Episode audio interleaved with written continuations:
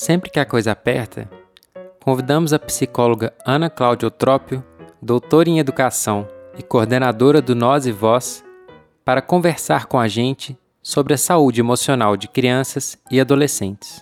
Parceira da Manga de Vento, ela tem contado em suas redes sociais que seus pacientes estão falando de sentimentos negativos relacionados ao contexto político: medo, ansiedade, tristeza, raiva. Por isso, convidamos a Ana Cláudia para nos falar um pouco sobre o que crianças e adolescentes podem fazer para passar por esse momento de uma forma mais tranquila. Olá, pessoal. É, eu acho que esse período eleitoral ele está sendo é, especialmente tenso e difícil para todas as pessoas. É, o nível de polarização e de divisão que o nosso país chegou tem acontecido de uma forma muito inédita. E isso, claro, tem afetado todas as casas, todas as famílias, e crianças e adolescentes estão nesse contexto, estão sentindo isso tudo. Acho que é, é legal a gente pensar que criança e adolescente têm um papel um pouco diferente nessa história, assim, né? Alguns adolescentes já votam, e o fato de já votarem coloca a percepção e a vivência da, do processo eleitoral num outro lugar, já que eles têm como fazer uma contribuição é, mais efetiva. Eles já votam, tem como votar. É, alguns, né? Acima de 16 anos, o voto já é permitido. Entre 16 e 18, ele é um voto opcional. Então, adolescentes, muitos estão participando pela primeira vez do processo e já sentindo a responsabilidade de entrar no processo eleitoral em que a tensão e a polarização está tão é, forte, né? As crianças, por outro lado, não votam, mas percebem isso tudo e nem sempre têm é, a. Como que eu vou explicar?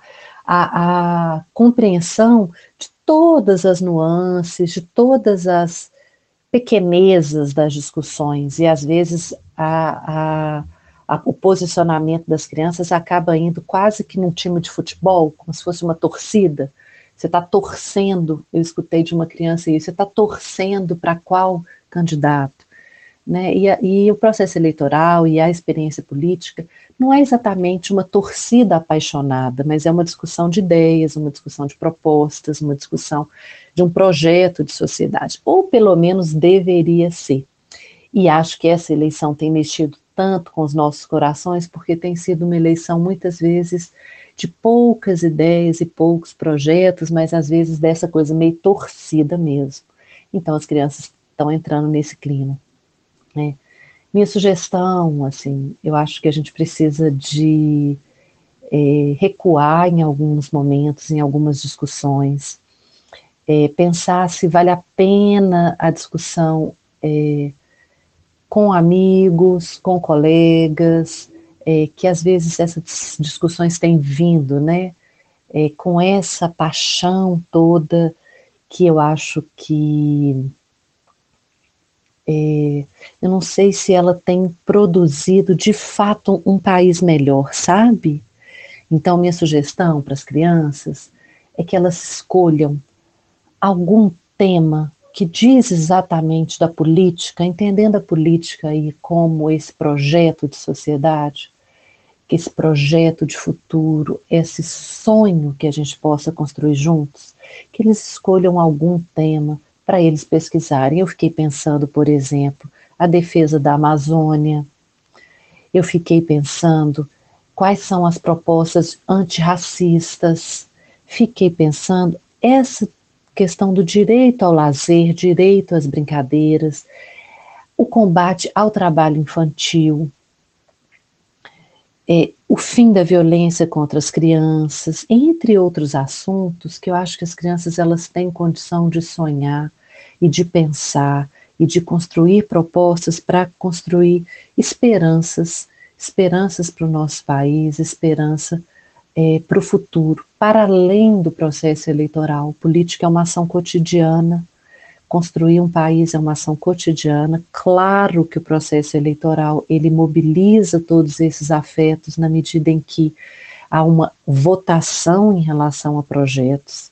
e nem sempre isso é discutido, né? Como eu estava dizendo, vira uma coisa de torcida, e essa eleição especialmente está muito, vamos dizer assim, fanatizada, né? Então, as crianças estão sentindo esse clima todo.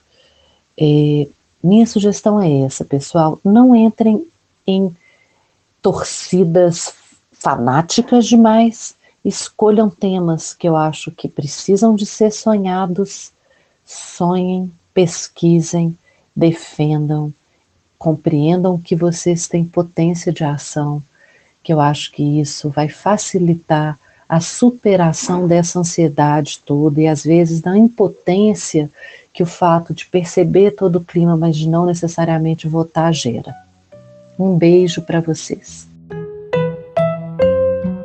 O Pergunte é uma sessão da Manga de Vento. O roteiro é de Cibele Carvalho e a edição sonora é de Felipe Vanisca, do podcast Histórias Vizinhas.